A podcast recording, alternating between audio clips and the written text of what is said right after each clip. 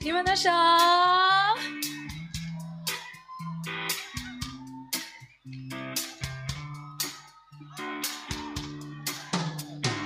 一只爱上的猫，倚着铁窗舔着大家后的伤。一张白色床单皱成一团不知所云的凌乱。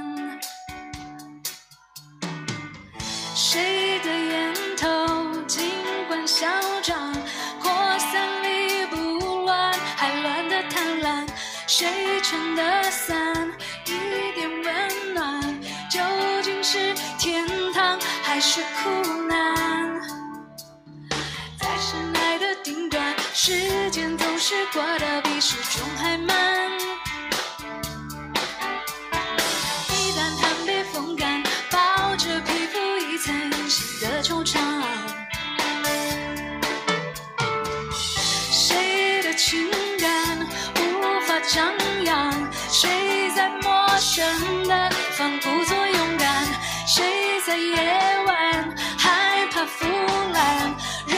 呼吸突然变得野蛮。先爱吧，化成一幅简单，难道一点遗憾？先爱吧，可能是一双翅膀，多熬过一季黑暗。先爱吧，动物不都这样，一来一去不办。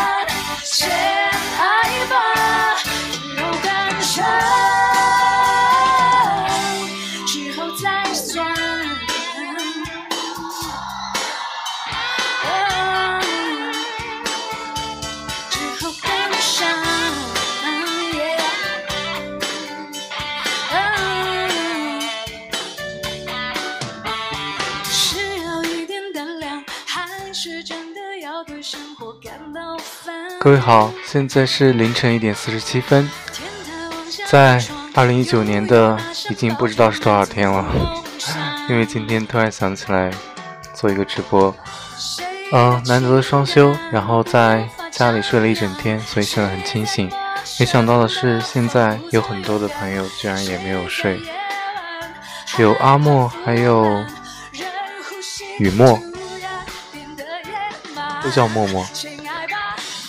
今天我们来聊一聊什么呢？是关于和动物有关。所以我们听到的第一首歌是来自于阿妹张惠妹的这首歌《相爱后动物感伤》。听完这首听完这首歌，我们来说到今天的正题。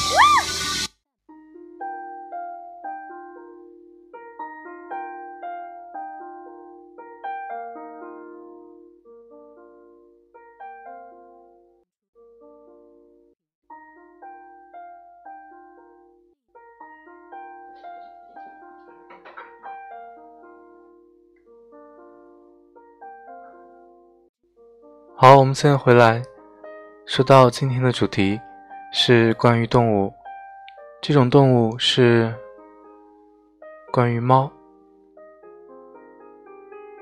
因为昨天是我的猫咪七岁的生日，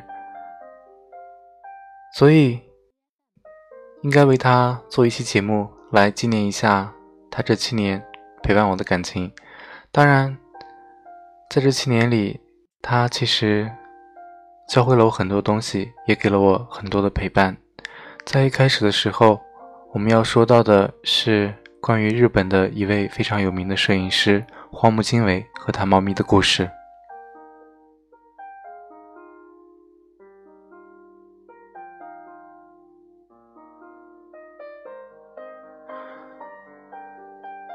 七十九岁的荒木经惟是日本著名的摄影师他因为拍摄大量的情爱照片而出名。他的性情乖戾，甚至拍摄过一组与各国失足妇女做爱的写真。当然，他的一生只娶过一个叫杨子的女人，养过一只叫奇洛的猫。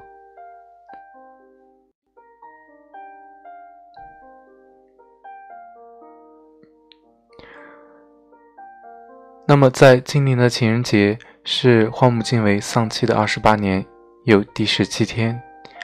杨子活了四十三年，没有孩子。去世前的两三年，他还说：“我现在生活快乐的不得了。”一个女人能如此任性的度过自己的人生，真的像做梦一样。杨子的生长于日本战后的高速经济发展时期。高中毕业，他十八岁的时候就进入了日本最大的广告公司做打字员，积极的参加集体活动，谈过几场恋爱。在这之后，他就开始向往婚后辞职。杨子自己都说：“我就是那种什么事都不想，脑子一片空白，茫然的活到现在的那种人类。”他本应该淹没在人群中，却遇到了那个把他点石成金的人。那年的冬季快要结束的时候，他二十岁，荒木经惟二十七岁。那天，杨子跟同事一起为内刊拍照，同事为公司的职员，荒木经惟穿了一件粗制的黑色对襟毛衣，带根奇怪的项链给他们拍照。拍完集体照，荒木要求给杨子拍单人照，他说：“不要笑好吗？”杨子愣了一下。你不笑的时候，表情很漂亮。荒木看着杨子的眼睛说：“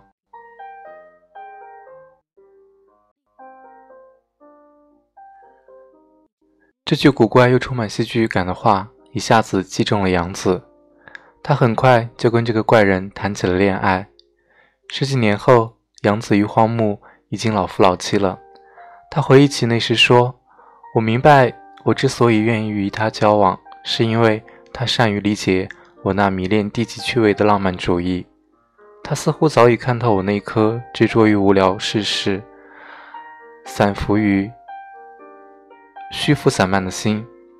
荒木出名的时候已经是中年，模样当然不算好看，标志性的形象是八字胡和魔鬼秃头的眼镜大叔。回头再看他与杨子结合时的青年时期，你会发现。荒木其实难看了一辈子，且自带反派人物的背景音乐。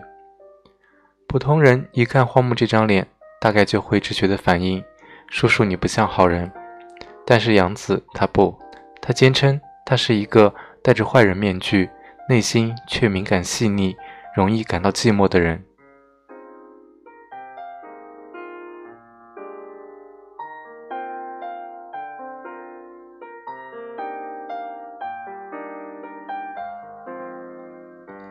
来听下面这首歌，然后继续今天的主题。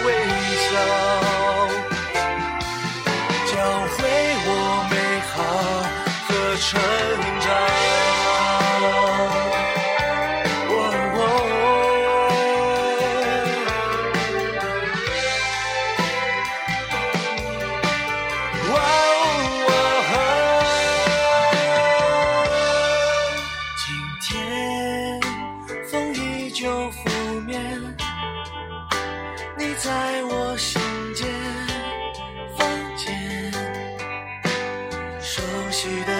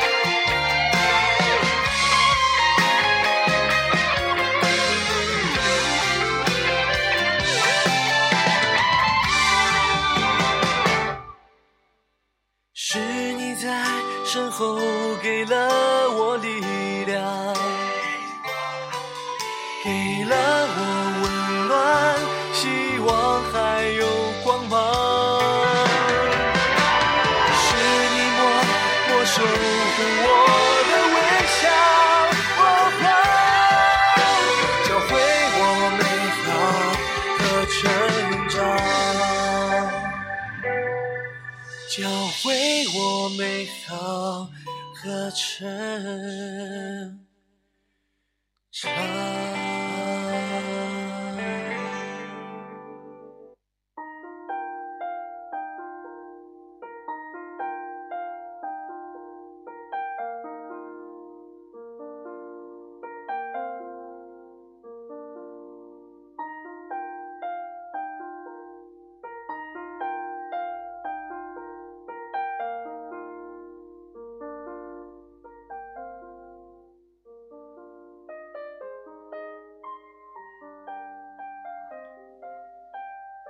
刚才我们说到杨子跟荒木的初识，当别人坚信荒木都不是一个好人的时候，杨子为什么坚信他是一个戴着面具、内心却敏感细腻、容易感到寂寞的人呢？因为荒木送他的第一份礼物是他最喜欢的画家莫迪阿里莫迪里阿尼的画册，因为他会送他各种奇怪的耳环和戒指。还因为他会给他寄北海道的枫叶，因为他会在深夜给他打长途电话，就是只是为了放一首歌，还因为他会向初次见面的人介绍说这是我的爱，还有因为在他们差点分手的时候向他求婚，虽然订婚礼物是两本色情的画册，但是杨子认定了他的可爱与温柔，接纳了这个外星人在这颗星球登陆。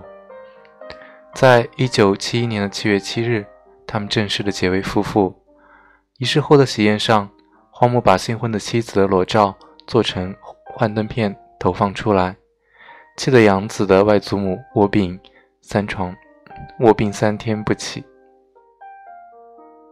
我想，这就是爱人怪人的示爱，好比战士拿冲锋枪朝天开火，在情人的眼里，这叫做烟花。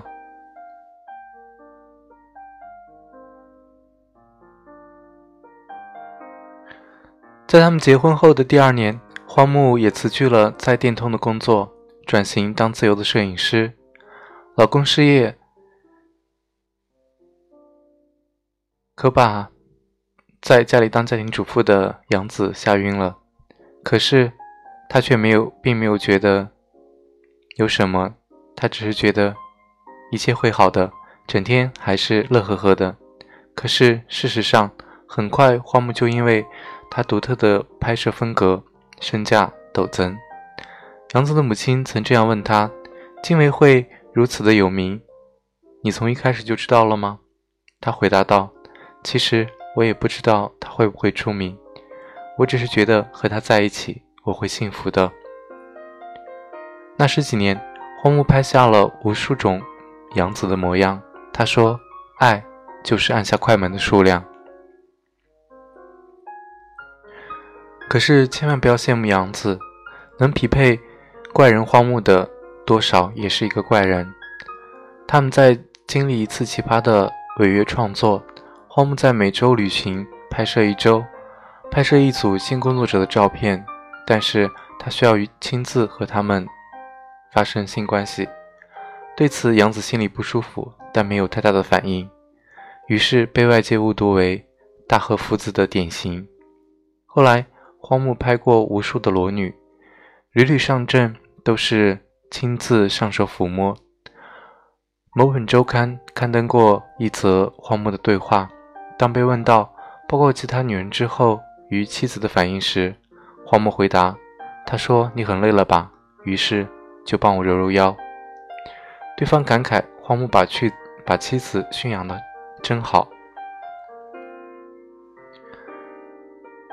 当杨子看到文章后，心里大怒，荒木却温柔地捧着他的脸颊说：“是编辑胡编乱造的，我没有说过那样的话。”那一刻，杨子的脑子里闪现一句话：“你真是一个演员。”但同时，他又想，表演难道不也是一种温柔的体现吗？如果没有一颗为对方着想的心，也就不用会去表演了。真实的生活就是如此。爱是有生命的，会生长也会衰退，能永恒定格的只有照片。后来有次，杨子问荒木：“如果我犯了什么错，你肯定不会原谅我吧？”荒木说：“可能不会原谅吧，我可能会干脆的分手，哪怕事后会后悔。”荒木说：“是的，即便是想到事后肯定会后悔，也要硬着头皮撑着。”然后他又说：“如果跟你离婚，我就雇一个年老的保姆，让她照顾我的日常起居，然后在外面过夜。”杨子心想：“你这样的生活好像比现在好多了。”他转而想一想，如果离婚了，可能也不想再婚了，但要找一对的情人，沉溺于爱欲中。越想，他觉得这样非常的棒，但他又清楚。那样的生活总有一天也是会腻的。其实，杨子跟荒木一样，也是一个冷静的浪漫主义者，否则他怎么会羡会对羡慕荒木太太的人说：“其实我对丈夫并没有什么特别的理解和尊重。”来听接下来的这首歌，翻译成“你爱我吗？”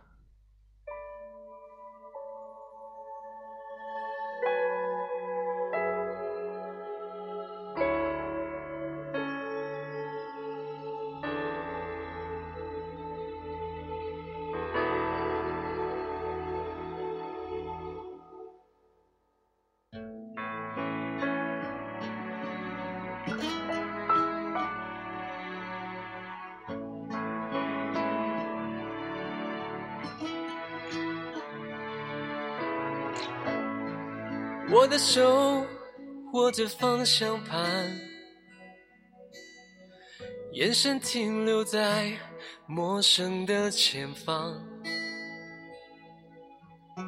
周末夜晚，拥挤的路上，我们能不能走到山顶上？你就坐在。我的身旁，为什么心却生活在他方？周围夜色如此的迷乱，沉默中听见不安的试探。你爱我吗？我可以这样问你吗？你爱我吗？你给我的温柔是寂寞吗？你爱我吗？你心里还有遗憾吗？你是真的爱我吗？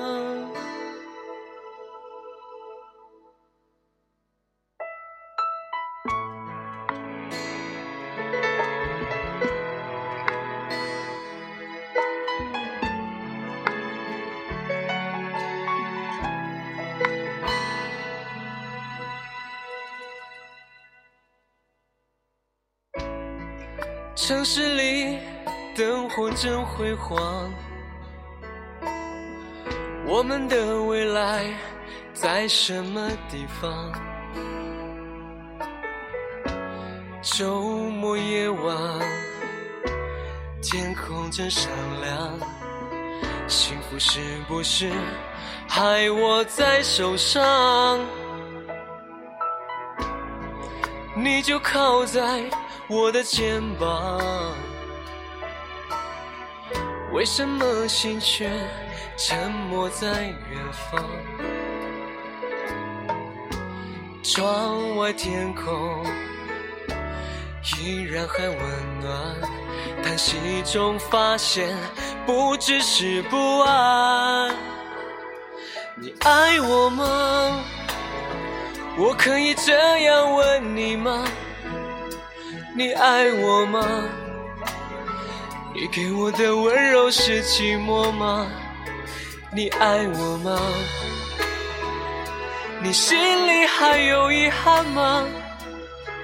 你是真的快乐吗？你爱我吗？你这样问过自己吗？你爱我吗？你给我的拥抱是习惯吗？你爱我吗？你的心里还是唯一吗？你爱我吗？你是真的爱我吗？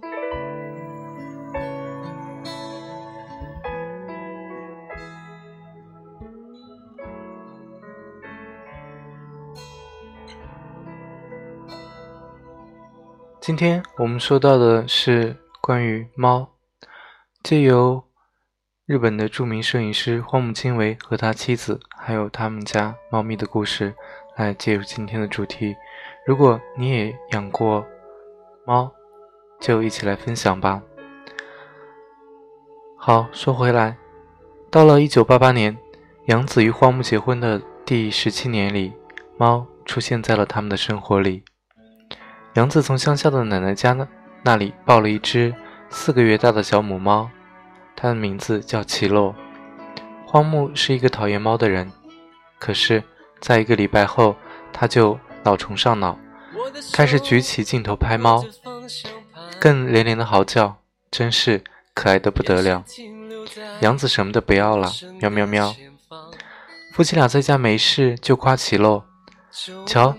咱们家这只小猫咪多么的漂亮，可不是，还是绿眼睛呢。它还会抓麻雀，可不是。你看这壁虎都被折磨成什么样了。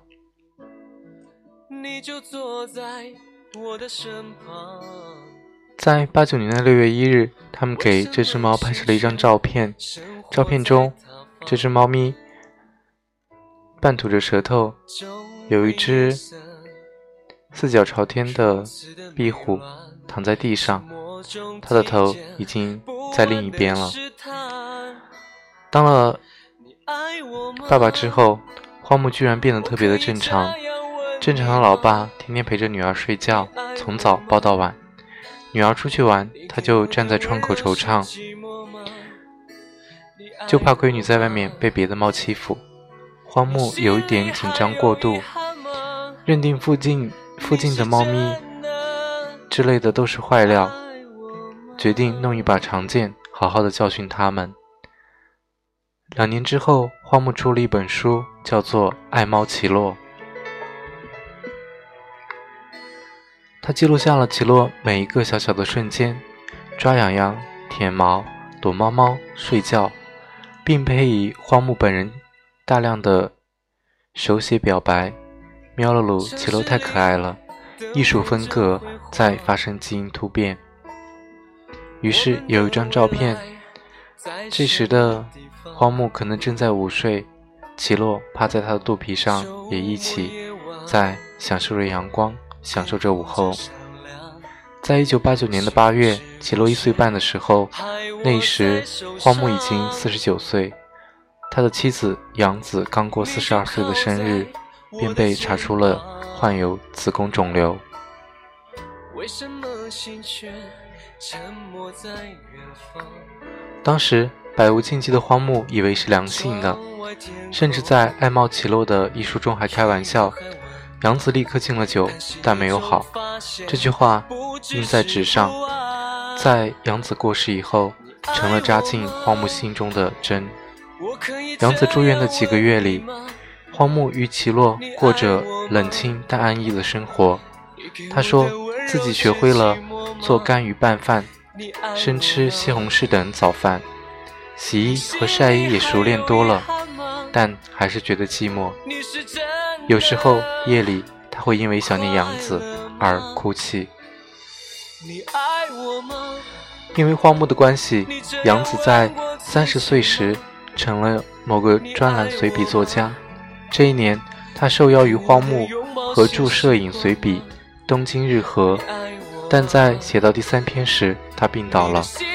他在绝笔里写道：“荒木送来大把的向日葵，他握着荒木的手，觉得有一力量支撑他活下去。”一个半月后，在一九九零年的一月二十六日的早上，荒木已经很久没有给杨子拍过照了。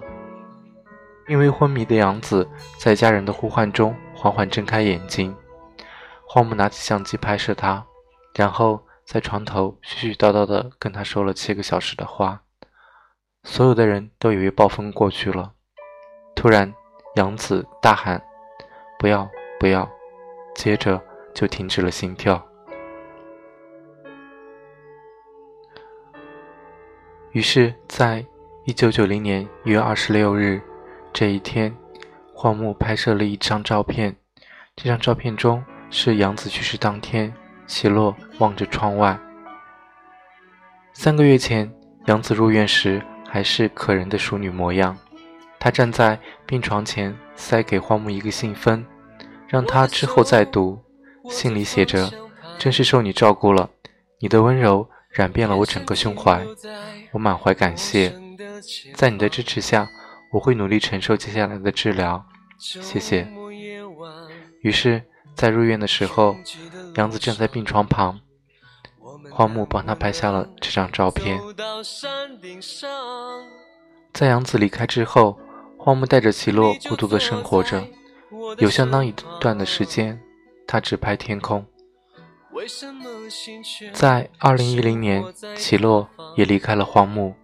像是在替早逝的杨子陪伴荒木，这只猫已经尽了它最大的全力，活到了二十二岁。荒木说：“起落倒下的时候，就像往常那样，看着镜头，看着我，眼中泛着泪光。看见这样的他，我的心都碎了。”来听下面的这首歌，我站在全世界的屋顶。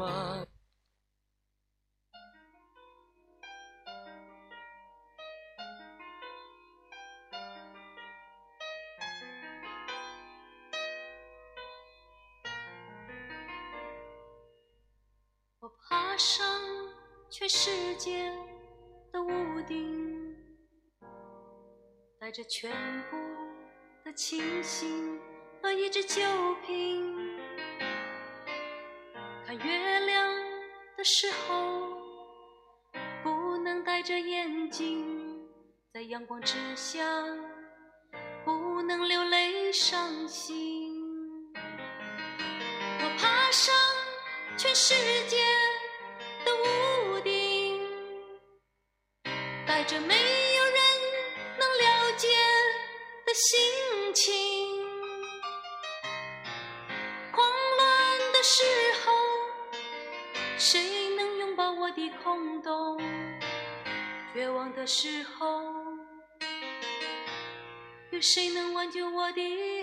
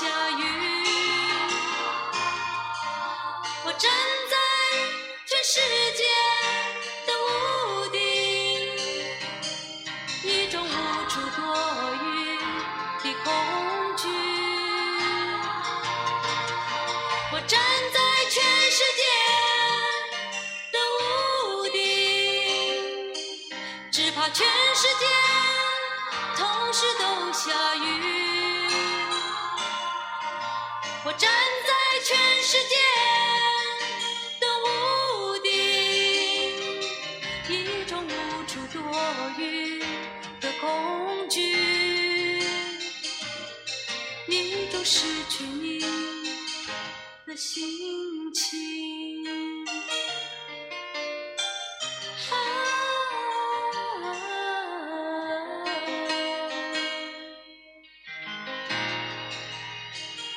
我站在全世界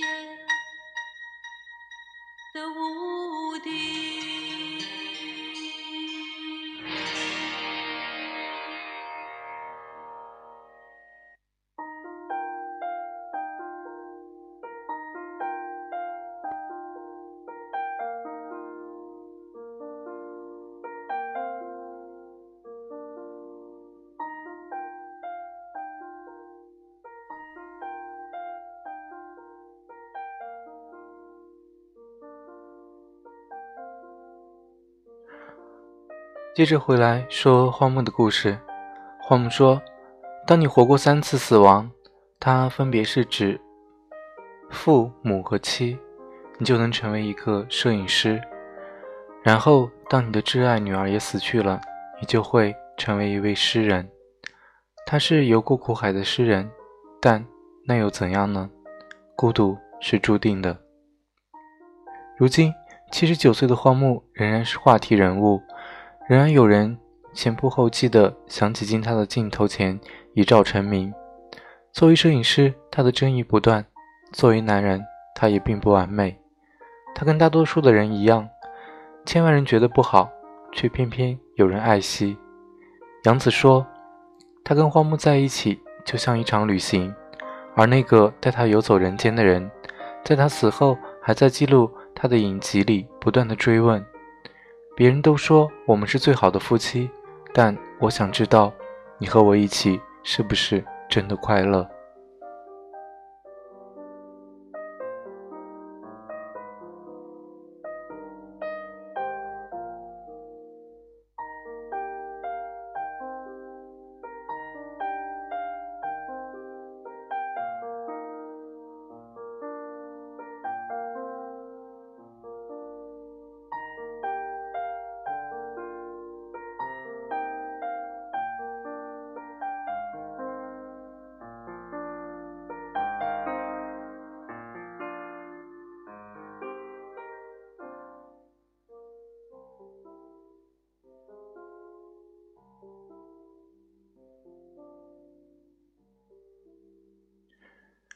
这里是电台情歌，我是仙仙，在每个子夜时分伴你入眠。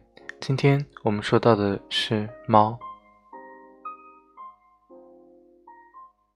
说到猫咪，之前我讲过，是因为在昨天是我们家猫咪七岁的生日，在这七年里，它陪伴着我，我也陪伴着它，我们一起经历了很多。有一些人来到了我们的生活，有一些人。又离开了，不管怎么样，我们都没有离开彼此，他还是陪在陪伴在我的身边。我身边也有一些养猫的朋友，在去年，我的一位好朋友，他家里的猫咪小白，在活了十一年之后，终于离他而去。我不知道那是一种怎么样的感觉。有的时候，我看着家里的猫咪，也时常在想，如果有一天它离我而去，我会是一种怎么样的心情？想一想，我应该是很难过，因为我从来没有和任何一个动物，哪怕是人类，除了家人之外，待过这么长的时间，十一年的时间。我想，它带给了我们很多的欢乐，但是那位朋友他却表现得非常的平静跟从容。也许我不知道他是不是已经习惯了这种离开，因为在之前他有过一只猫咪叫依依，也是非常的可爱。那只猫咪在他养了没有几年的时候，也是因为生病离开了他。小白在他第十一年的时候，也是离他而去。我想他的内心一定是非常难过跟痛苦的，只是表面上看起来镇定自若。当然，我身边还有朋友养的猫咪，有奶酪，还有银药，还有之前的朋友养了一只白色的猫咪，也是一只白色的猫。这只猫应该是我见过所有白色的猫里最巨大的一只。它见到主人总是喵喵的叫个不停。如果你不抱着它，它就会一直的叫。所以我见到它的时候，我总是会说它是一个话痨。这位朋友他之前也养过一只黑色的猫，那只猫是我见过所有黑色的猫里最有灵性的一只，因为在前几年。过年的时候，我帮他去喂养过几次。那只猫，它认得我。我去过几次之后，它就认得我。因为他们家的猫一黑一白，很奇怪。如果是有别的人第一次到家里来，它们总是会躲起来，不轻易见人。这是猫的特性，猫总是这样，比较认生。但是他们家那只黑色的猫，在我去过两次之后。它就记住了我，只要我再去的时候，它总会出来，跑到我身边，然后用他大大的眼睛看着我，所以我也比较喜欢他。可是，他也是在几岁的时候就离开我了。那天我记得很清楚，朋友打电话给我说，猫咪可能生病了，需要去宠物医院。于是我就跟他一起，带着我们叫他小黑好了，带着小黑去了宠物医院。这只猫可能感受到了自己应该也活不久了，在宠物医院里，它表现的异常的乖巧。给它做 B 超的时候，它都没有挣扎，任由医生给它做着各项的检查。我看到。他躺在那个 B 超床上的时候，异常的难过。那个时候，我偷偷的跑出了宠物医院，站在门口，一个人站在寒冷的冬天里，默默的流下了眼泪。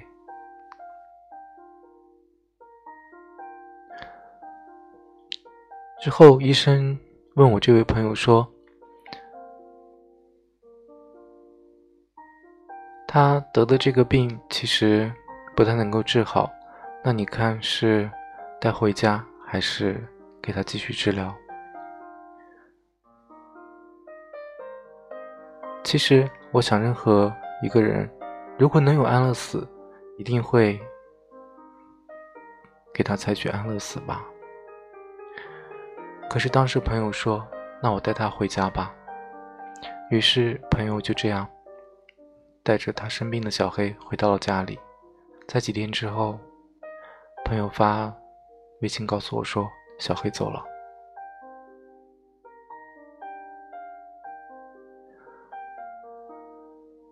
我想，不管怎么样，他走的时候心里应该也是开心的，至少身边有他的主人陪伴着他。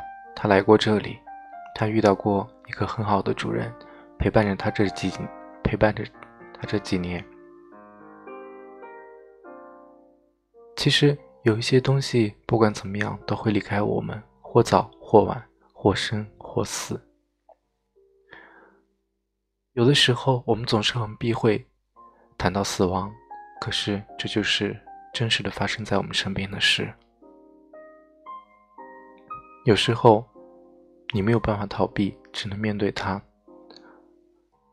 其实我很感谢身边的这些朋友，让我感知死亡，感受死亡。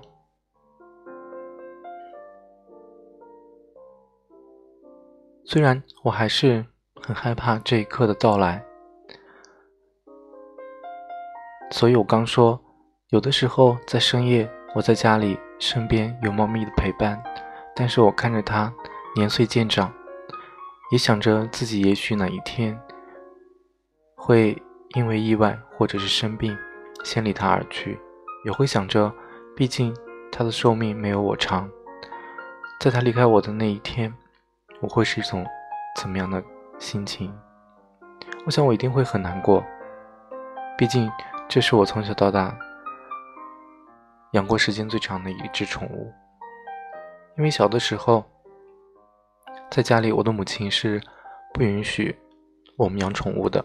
我只记得在我很小的时候，那个时候大概是还在上小学吧。有一天，那个时候也是过年。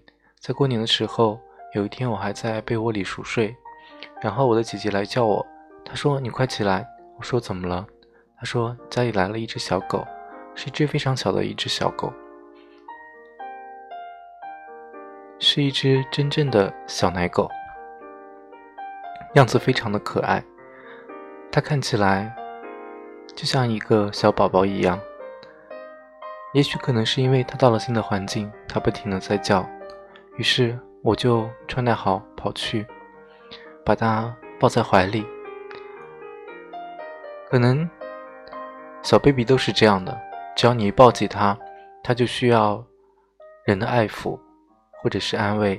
你抱起它的时候，它就不叫了，然后呆呆的看着你。就这样，我就一直抱着它。那只狗在我家里待了很久的时间。也大概有十几年，后来因为搬家的时候，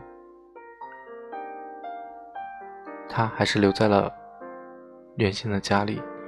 在有一段时间，我离开家很久的时候，中间回去过一次，也看到过他。那个时候他已经很苍老了。刚开始他可能不太认得我，因为有很长的时间我也没有回家了。但是过一段时间，他看看我。好像依稀记起了以前我们在一起的时光。它是一只德国黑背，样子其实非常的大，但是我却给它起了一个非常不雅的名字，不太符合它的身份。因为我觉得它有一点怂，可能这一点上，我觉得宠物是跟主人很像的。如果主人是一个很怂的人，他的宠物也是一个很怂的宠物。它看起来是一只德国黑背很厉害的狼狗，但是它的性格却异常的怂。在以前我不能回家的时候，在打电话给我妈的时候，我经常会除了问候家里的情况，也会问候到她，问她最近还好吗？当最后一次打电话回家的时候。我妈说，已经把它留在了原先的家里。我那一份不舍更难过，因为不管怎么样，我们都希望，不管是对人还是对动物，都要善始善终。所以我特别见不得小区里面有那种流浪狗或者是流浪猫。当然，还好现在的人都很有爱心。在有的时候，我去上班的路上会路过小区的某一个地方，那个地方经常会蹲着两，开始是一只猫，一只黄色的，有点像橘猫，但它的毛有一点长。那只猫看起来异常的干净，一点也不像外面的流浪的小野猫。它每天都蹲在同一个地方，好像是在等待着。它的主人每天早上，我从那里路过，都会看见它。有的时候下班的时候，它也蹲在那里。偶尔我也会看见有一位老太太拿着猫粮去喂它，我不知道这是他们散养的，还是因为它是被遗弃的猫咪。因为有的人他们总是拿着一大袋的猫粮轮流着去小区的各个点，因为猫咪它们是画地盘的。他们会去不同的地方，然后撒上一些猫粮给这些流浪猫吃。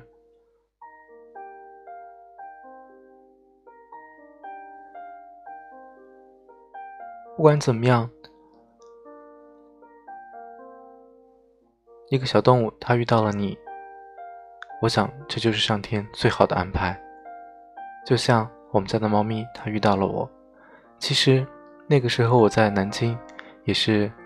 居无定所，我非常的想养一只宠物，但是碍于之前的情况，我觉得我没有办法给它一个家，所以看着身边的朋友家里有猫咪或者有其他的宠物，我总是非常的羡慕，时常在想，如果什么时候我能有一个家，一个属于自己的地方，我一定会养一个属于自己的猫咪。于是，在二零一二年的时候，我终于在这座城市安定了下来，也就是在那一年的三月。我记得很清楚，那一天是二零一二年的三月一日，也就是我遇见他的那一天。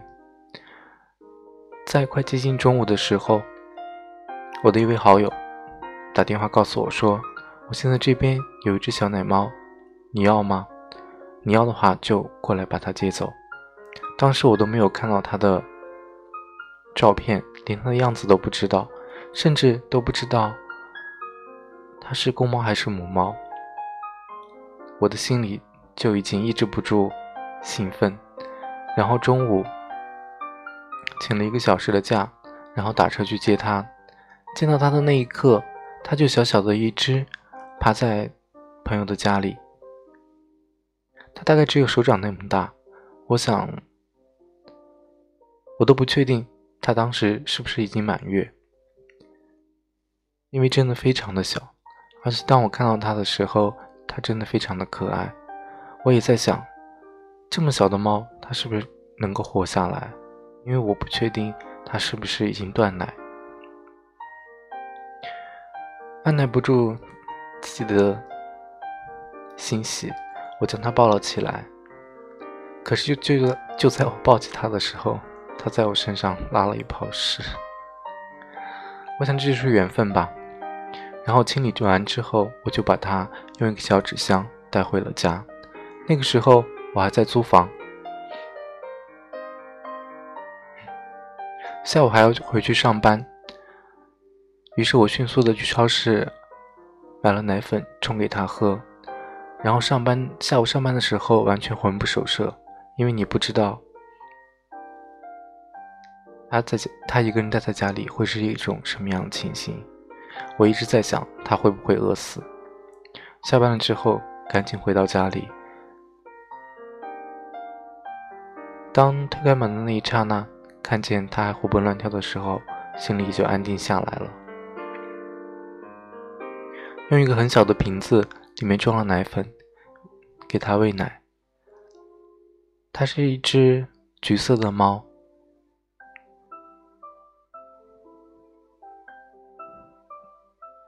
在地上爬来爬去的，很活泼好动，也非常的不认生。见到我总是喵喵的叫。就那样，我们在那个出租屋度过了大概几个月的时间。然后我搬了家，因为那个时候我在这座城市终于定居了下来。我们来到了自己的新家。在那之前，我并没有告诉我的母亲。我养了一只猫，于是，在搬家的那一天，我的母亲和我一起去搬家的时候，最后我把它带下来的时候，其实我的母亲看到它有一点傻眼，但是已经既成事实，他也没有办法。于是，我们带着我不多的行李和他一起来到了新家，就这样开始了我们的生活。一直到现在，已经是第七年了。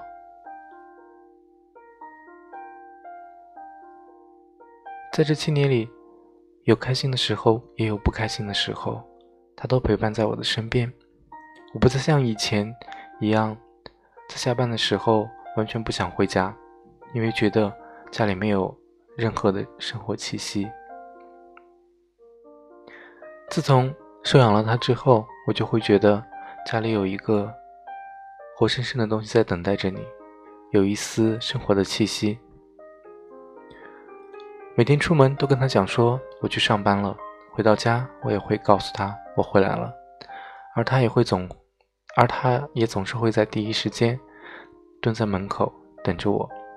当推开门的那一刹那，你看到他的时候，这一天的辛劳，你就会觉得完全不算什么。如果有的时候推开门没有看到他，我会觉得是不是发生了什么其他的意外。进了门之后，总是轻轻的呼唤他。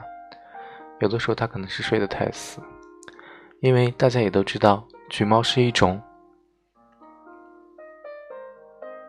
吃了很多的猫，所以它现在的体重有一点胖。但凡是见过它的人都会说，它真的是太胖了。可是，难道猫不就是以肥为美吗？我并没有觉得它胖，它喜欢吃。就给他吃。我觉得，在这为数不多的几年里，我能带给他的就是一个安定的、安稳的生活和他想要的一切。如果我是一位父亲，我想我一定会是最宠孩子的那一个，就是给他最好的生活。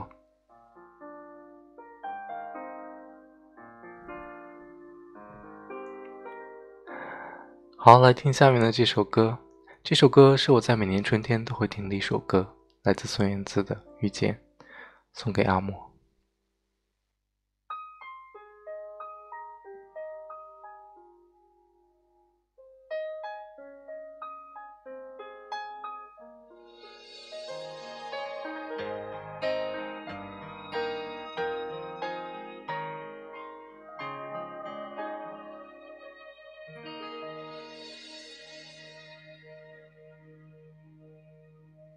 听见冬天的离开，我在某年某月醒过来。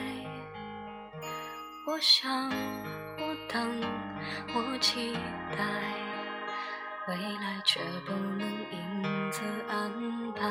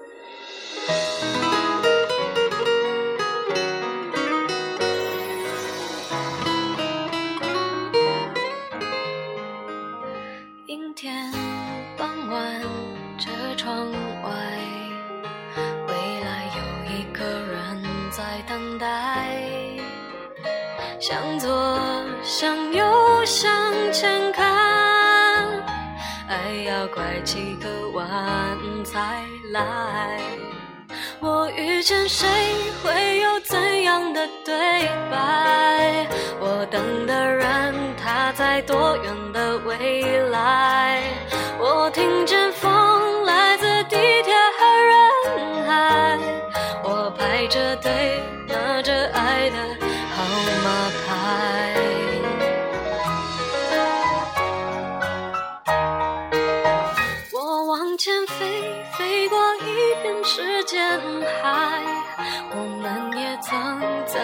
心里受伤害。我看着路，梦的入口有点窄。我遇见你是最美丽的意外。总有一天，我的谜底会解开。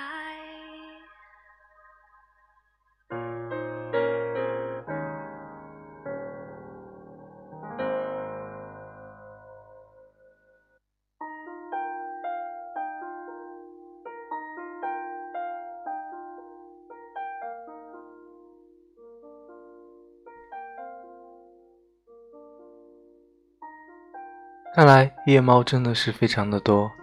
也许有的人和我一样，在白天睡了很多的觉，所以在这个时候还是异常的清醒。这里是电台情歌，我是仙仙，在子夜时分伴你入眠。今天我们说到的是关于猫。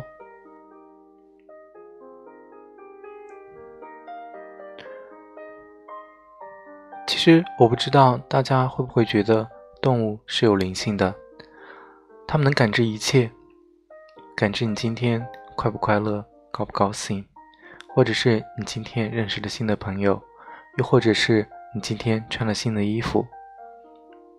我觉得它们一定都会知道，但是它们唯一的缺陷却是不会说话。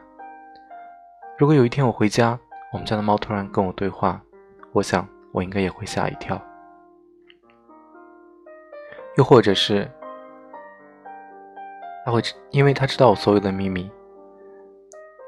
当有一天你发现你的宠物会说话的时候，你应该会很害怕吧？因为他知道你所有的秘密。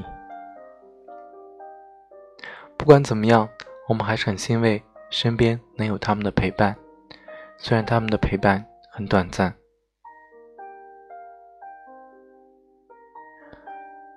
为什么现在的人越来越多的会养宠物？可能是对人的失望，也可能是对这个社会的失望。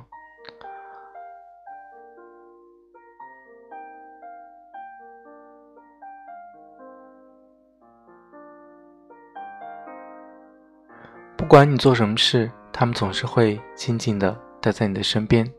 睡觉的时候，吃饭的时候，或者是你在上厕所的时候。他们都在你旁边陪伴着你。虽然猫咪不能像狗一样带出去玩耍，就像有的时候我在外面逛街，或者是游玩，或者是回家过年的时候，也会异常的想念它，心想它现在在家一个人好不好？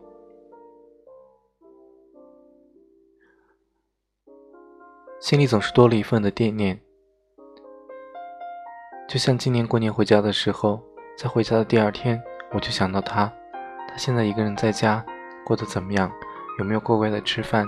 现在是在睡觉，还是醒着在房间里溜达？在第三天的时候，我让家人过来帮我给他添猫粮的时候。家人拍了一段视频给我，我能明显感觉到他有一点生气了。有的时候是这样的，他其实知道我大概每一天在几点钟会回到家里，如果超过了那个时间回到家，他就会有一点生气。也有可能是我多虑了，他只是今天心情不太好，并不是像我感知的那样，他对于你的晚归有一点吃醋或者是生气。但不管怎么样，在任何时候，在你难过的时候，他总是陪伴着在你身边。那一份安慰，彼此都不需要说话，不需要用语言去表达，心里就觉得异常的踏实。当你生病的时候，他也陪伴在你的身边；当你开心的时候，他也在你身边，开心的陪你玩耍。所以，我想这就是宠物能带给我们最大的好处吧。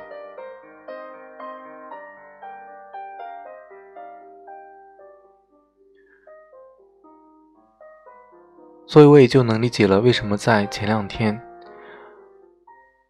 有一个品牌推出了猫爪杯的时候，大家疯狂的去抢购。在一开始，我并不太能理解大家的这种行为。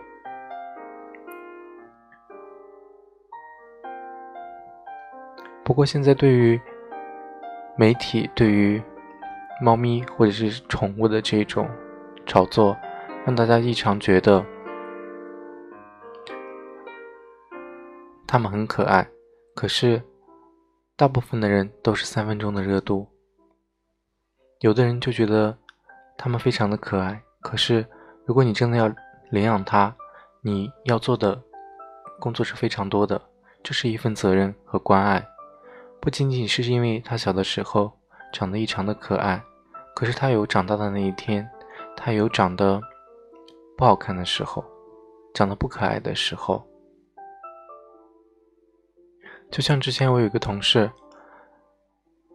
他领养过一只小狗，那个狗在小的时候非常的可爱，因为小宝宝总是这样的，在他。等回家的第二天，他就受不了了，因为那只狗一直都在叫，所以后来他把它送人了。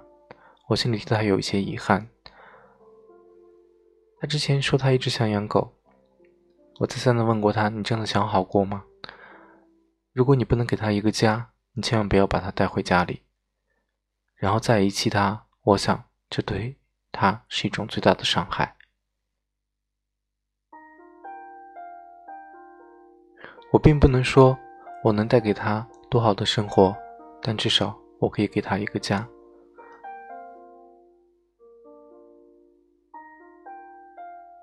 陪伴总是相互的，有的时候你再累的时候，他也会陪伴在你身边。就像现在，我没有睡觉，我们家的猫咪也会一直陪伴在我身边，因为白天我们都睡多了。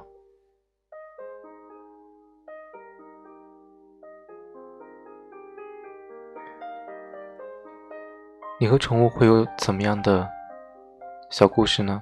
也可以在评论里给我留言。来听今天的最后一首歌。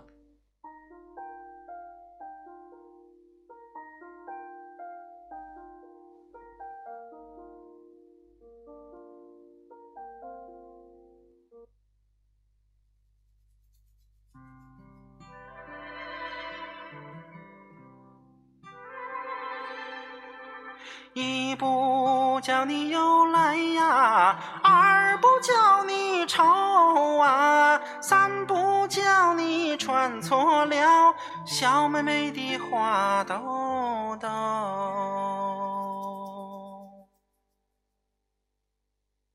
我从来不敢相信命运，直到我遇见了你，于是云也散了，花也开了。天空也放晴，能在这最美好的年纪和你在人海相遇，这是多幸运的事情，让我如何不害怕失去？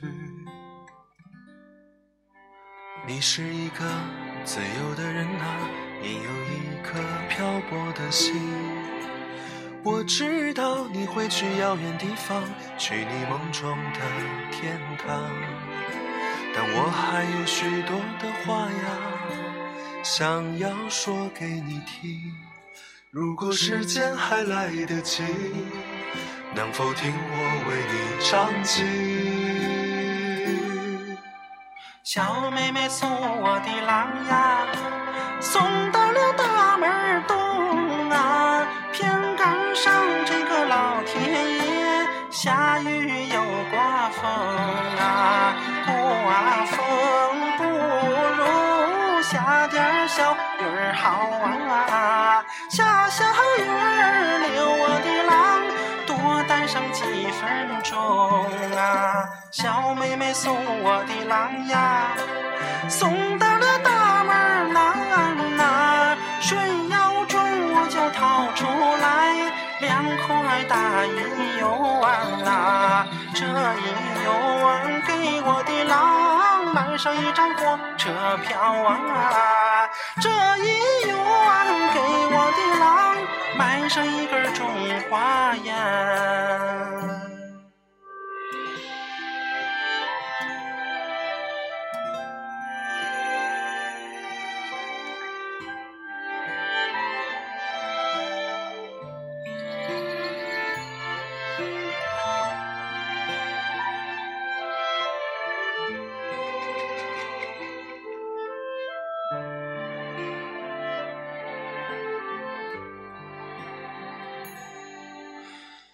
知道你也会想起那些难忘的往昔，你也会遇见另一个人陪你度过漫长的人生。关于那些美好的岁月，我总是充满感激。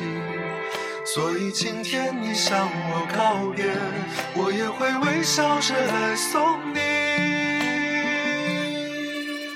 小妹妹送我的郎呀，送到了大门西呀，一抬头我就瞧见了有一个卖梨的呀，我有心给我的郎买上梨两颗呀，又想起身子虚，吃不得那凉东西呀，小妹妹送我的郎呀，送到了大门北呀，一抬头我就瞧见了一对鸳鸯来戏水呀，鸳鸯戏水成双又配对儿啊，也不知情郎哥多久才能把家回呀，也不知情郎哥多久才能把家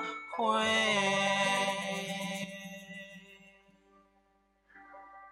这里是电台情歌，我是仙仙，祝各位晚安，感谢你的收听。